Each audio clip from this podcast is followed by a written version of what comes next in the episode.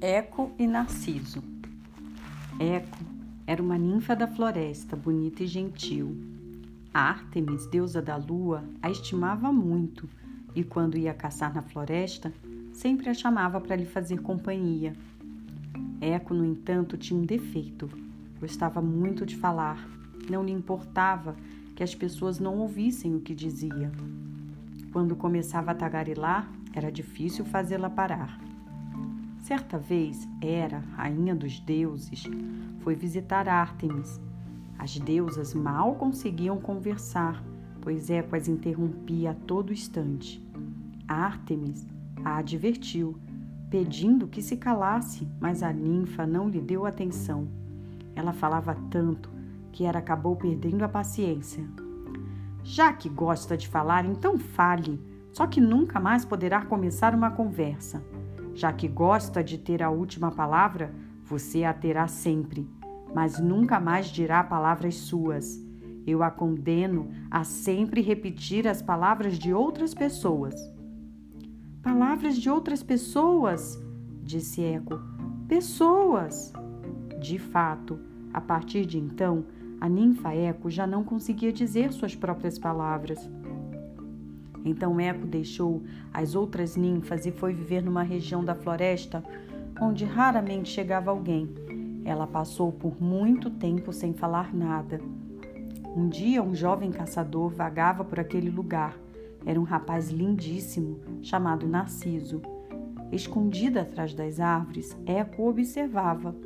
Ficou morrendo de vontade de falar com Narciso, mas seria incapaz de dizer uma só palavra antes que ele falasse e Eco o seguiu através da floresta. Depois de um tempo, Narciso anotou e, com um sorriso, chamou: Olá, quem é você? Como é o seu nome?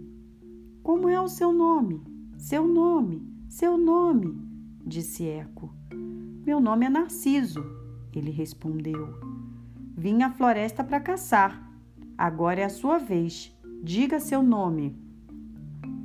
Diga seu nome, Nome, nome, disse Eco. Eu já disse meu nome. Eu me chamo Narciso. Você não ouviu? Não ouviu? Ouviu? Ouviu? Eco respondeu. Narciso começou a se irritar. Está querendo brincar? Não gosto que zombem de mim. Se quiser conversar, responda direito. Se não, vá embora. Vá embora! Embora! Embora! disse Eco. A pobre ninfa não sabia o que fazer. Como poderia explicar a Narciso que só conseguia repetir as palavras dele? Eco saiu de trás da árvore e, de braços abertos, correu ao encontro do rapaz. Queria que ele compreendesse que desejava ser sua amiga. Mas Narciso continuou achando que Eco estava zombando dele. Não me mande embora. Vá embora você, ele disse. Narciso derrubou a ninfa com um empurrão. Caída no chão, ela começou a chorar. Lágrimas rolavam por seu rosto, mas nenhuma palavra saía de seus lábios. Pode chorar à vontade, disse Narciso. Suas lágrimas não me comovem. Cada um tem o que merece. Narciso foi embora, carregando nos ombros o arco e as flechas. Eco tentou chamá-lo de volta, mas só conseguiu dizer: tem o que merece, que merece. Com o coração dilacerado, Eco foi murchando, foi sumindo devagarinho até se tornar apenas uma sombra no meio das folhas da floresta. Por fim, a sombra também desapareceu.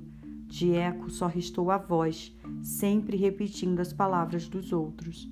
Até hoje podemos ouvi-la entre as colinas e montanhas, repetindo o que dizemos.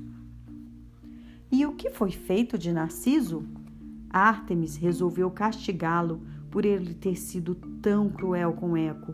A deusa fez aparecer na floresta uma linda fonte de águas prateadas e brilhantes.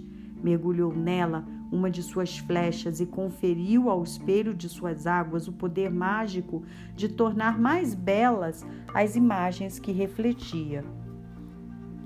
Uma tarde, depois de caçar durante horas, Narciso ajoelhou-se ao lado da fonte, cansado e sedento. Então ele viu seu rosto refletido na água. Era a imagem de um rapaz lindo e cheio de vida. Narciso não se reconheceu e se apaixonou por aquela pessoa encantadora. Fala comigo, ele disse. Como é teu nome? A imagem refletida na água moveu os lábios, mas não disse nada. Narciso tentou beijá-la, mas a imagem desapareceu no momento em que seus lábios tocaram a fonte. Bela criatura, mesmo que eu não possa te tocar, jamais te deixarei de te admirar. Narciso suspirou. A partir de então, Narciso passava os dias sentado ao lado da fonte, admirando sua própria imagem. O rapaz não comia, não dormia, foi se tornando fraco e pálido. Seu corpo definhava. Ele se sentia desvanecer, mas não conseguia se afastar daquele lugar. Ai de mim, ele dizia à sua imagem refletida, se pelo menos eu pudesse dizer o quanto te amo. Então Narciso morreu e Eco repetiu suas últimas palavras por muito, muito tempo. Quanto te amo, quanto te amo. As ninfas saíram em busca de Narciso para enterrá-lo, mas no lugar onde ele morrera encontraram apenas uma bela flor